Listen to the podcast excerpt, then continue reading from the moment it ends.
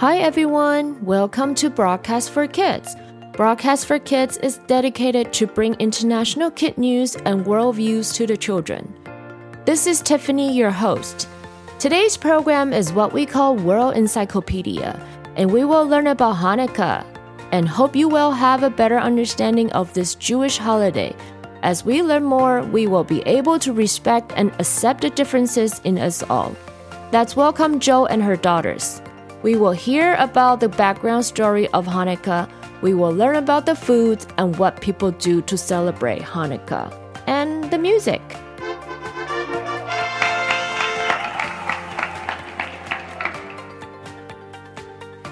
Hi, my name is Jo, and today I'd like to share with you a little bit about the Jewish holiday called Hanukkah.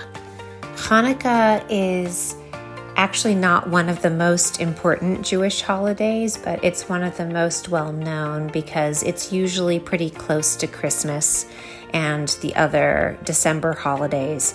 And so it gets a lot of attention that way. And it's sort of become something that Jews get to celebrate that's kind of similar to Christmas in that we exchange gifts, but it's actually um, quite different um, than Christmas is. So uh, Hanukkah is also known as the Festival of Lights, and that's because we light a, a special kind of candelabra called a menorah.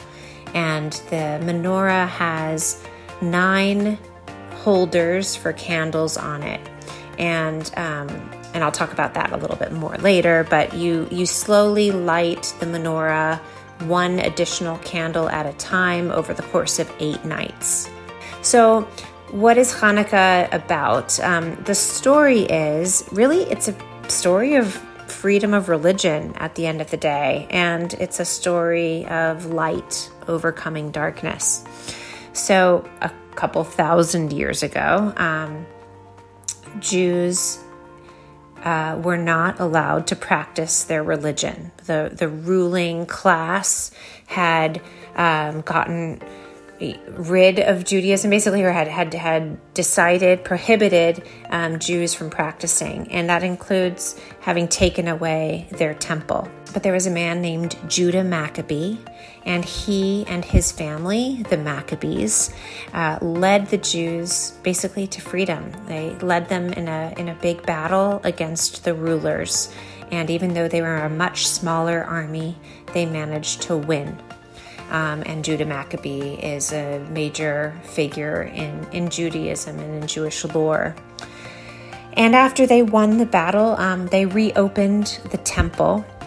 And one of the important things in any Jewish synagogue is a special light called the Ner Tamid, which is also known as an eternal light. So it's it's a, it's a lamp that is lit all the time. They never turn it off. And back in those times, the Ner Tamid would have been lit by oil, because obviously they didn't have electricity. Um, so, after all of these months and years of the temple not being used, it turned out there was only enough oil for the Ner Tamid to burn for one night, um, while the Maccabees traveled to get more oil back with more oil.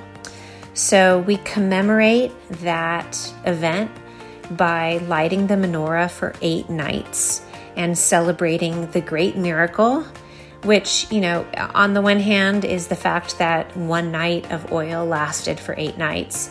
But really, the miracle is that the tiny little Maccabean army was able to overcome the oppressors and the rulers and allow Jews to be able to practice their religion again.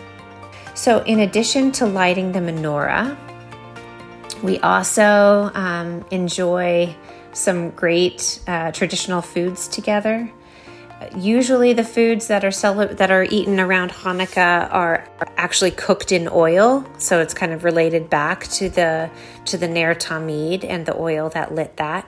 So we eat potato pancakes called latkes, and they are cooked in oil. We also eat a special kind of donut called sufganiyot.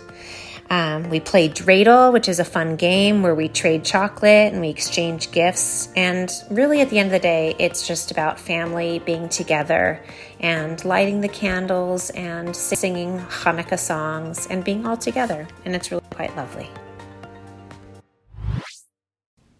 Sivivon so so so Hanukkah uchatov Hanukkah uchatov Sivivon so so so Hasimcha hula'am Nes gadol haya sham Nes gadol haya sham. Hasimcha hula'am Sivivon so so so.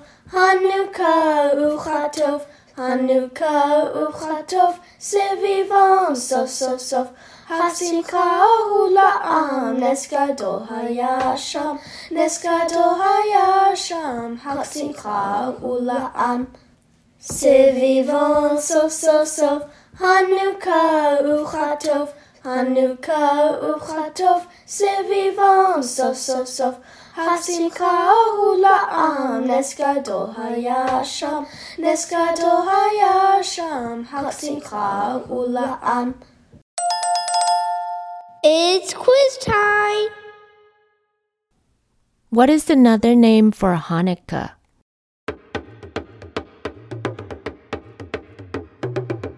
Hanukkah is also called Festival of Lights. What is the name of the special candle holder that's used during Hanukkah?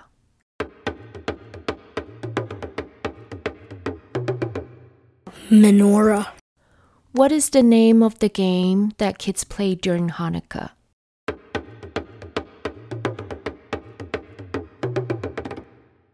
Dreidel.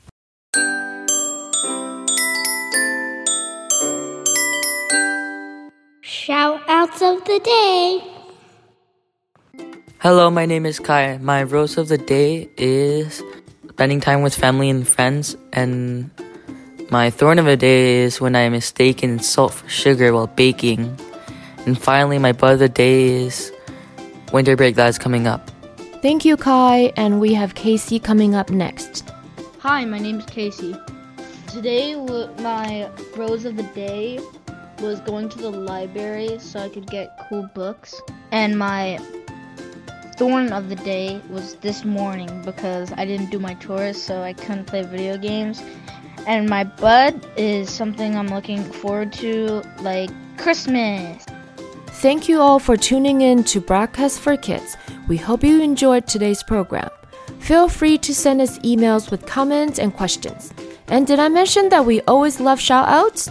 Let your friends and loved ones know how you feel. Send appreciations and or share your thoughts.